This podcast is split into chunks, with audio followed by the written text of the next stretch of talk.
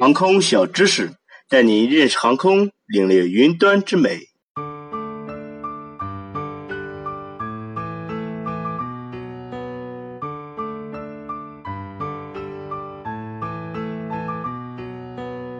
大家好，今天我们将围绕雷击为大家讲述飞机在雷雨天气中的事情。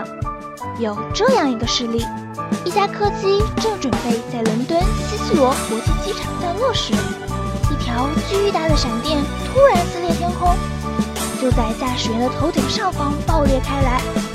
这条强烈的闪电直接穿过这架空客 A380 客机，之后继续向下冲向地面。也许大家认为这架飞机绝对会出事故，然而让人惊奇的是，数分钟后，这架从迪拜出发的阿联酋航空班机竟平安地降落在了机场上，甚至整个机身没有一点损伤，五百名乘客和机组人员也全部安然无恙。啊，真是皆大欢喜的结局啊！作为乘客，你也许会觉得这是一件很神奇的事情。现在，就让我们揭秘一下民航飞机是否真的害怕雷击呢？随着夏季的来临，除了能看到穿着超短裙、清新靓丽的妹子们外，雷雨天气也在不断的增多。每当看到天空一道闪电划破，要是我就会想到，这么漂亮的紫色焰火，一定要赶快拍下来。可是，作为即将要乘飞机出门旅行的你，考虑的就不是这个问题啦。你是否有过这样的问题？飞机在飞行时遇到雷雨怎么办？要怎么避雷呢？是安有避雷针吗？那么今天就为大家讲述一下民航飞机与雷击的关系。首先，大家都知道，雷电是由于大气层充电产生的结果。当充电到足够高时，它可不会像手机一样爆时哦，而是会击穿空气绝缘体，从而发生雷击，噼里啪啦噼里啪啦。静电现象主要是在积雨云，又称雷暴云中产生，但有时也会在暴风雪或天气良好的情况下产生雷电。毕竟天有不测风云嘛。雷电呢，又可以分为很多种类，比如云到云的。云间的、云到地的等等，而大多数飞机遭遇的雷击都是云到地这一类型的。飞机结构是由铝合金这种导电材料制成的，布灵布灵的发光哦。由于雷击的发展是由云层到地面，飞机结构就提供了一个短路的路径，可不是断路哦。飞机成为了闪电路径的一部分。当然啦，这种情况是很少见的。要特别注意的就是，当发生雷击时，那么就至少有两个雷击点，一个进口，一个出口。嘿嘿，我数学可不是体育老师教的哦。由于飞机通常是在水平面上前行，所以进口通常在飞机的前部，嗯，大概是机头、发动机、吊舱和机翼的。而出口在飞机的后部，像机翼、垂直和水平安定面的后部、起落架等。由于空中飞机是朝前飞行的，那么每一次雷击都是沿着机身和发动机吊舱向后走的，因此往往会留下很多个雷击点。飞机的设计是基于防雷而不是避雷。避雷针的原理是将雷电的能量引入地下。从而避免雷电对目标的破坏。要实现有效的避雷，避雷设备必须满足两个条件：第一，在保护目标前就接触雷电；第二，就是能有效的接地。由于飞机是在空中飞行，呃，当然，如果它不在空中飞行，我们还不如去坐火车呢。所以，不可能将雷电引入到地下。你总不能让它拖一根很长很长的电线吧？因此也就不可能避雷。美国联邦航空局 （FAA） 制定的联邦航空条例 （FAR），其中 FAR 二五点五八一声明，飞机一定能受到灾难级闪电的保护，所以请大家放心啦。关于飞机的设备、系统及安装，需要在任何能预计的情况下发生起作用。飞机在雷击后，无论其损坏部分是电机设备、电子仪器或结构上，都不可以影响飞机继续安全性飞行。飞机的设计可以确保将雷击的后果减少到最小，并确保飞机在遭受雷击后。继续飞行，安全着陆。所以，大多数民航飞机设计时会采取了以下措施，以确保飞机在雷击之后的安全：第一，所有关键性的盖板在雷击后不会融化，不会像巧克力那样变成甜甜的一坨哦。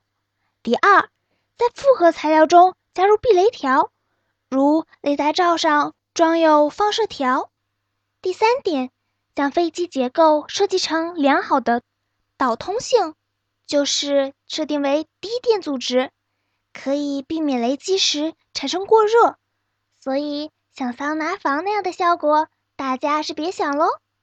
第四点，对于雷击产生的电磁干扰，金属的飞机外壳为内部设备提供屏蔽保护，又称法拉第效应，使电荷分布在飞机外部。嗯，虽然身为理科生，不过我是完全听不懂啊。它对于最关键的设备会提供高等级的保护，如飞机电子仪器的电线，包括电源通讯及控制线，都加装有接地金属网保护，作用如 STP 线。感应雷出现时，感应电场就会经金属网到非四 D 线。防止各电线出现过压现象，避免仪器损坏，是很机智的装备嘛。它同时采取了冗余技术，就是使多套设备互为备份。那么最后一点，则是它的安装密闭性很好，并能防止火花引爆的结构油箱。那么在这样的情况下，飞机到底该如何避雷呢？虽然飞机的设计不能避雷。但可以通过探测雷区，进而绕过雷区，从而实现避雷，就像玩超级玛丽一样。在实际飞行中，干雷暴的情况很少，就像干打雷不下雨。它一般是以雷雨区的情况存在，所以可以使用气象雷达探测雨区来确定雷区的位置。它们就像串联电路一样。根据空客资料。绝大多数雷击事件发生在一万五千英尺以下，因此起飞、着陆和保持阶段是最容易发生雷击的。在起降阶段，可以利用 ACARS 飞机通信寻址与报告系统，及时获得最新的气象信息，对于避雷可以起到一定的作用。下面为大家讲述一下放电刷的作用。民航飞机大多都装有不同数量的放电刷，它的作用是将由于蒙皮和空气摩擦产生的静电释放掉，以避免静电对通信和导航系统的干扰。和大家分享一下我自己的亲身经历哦。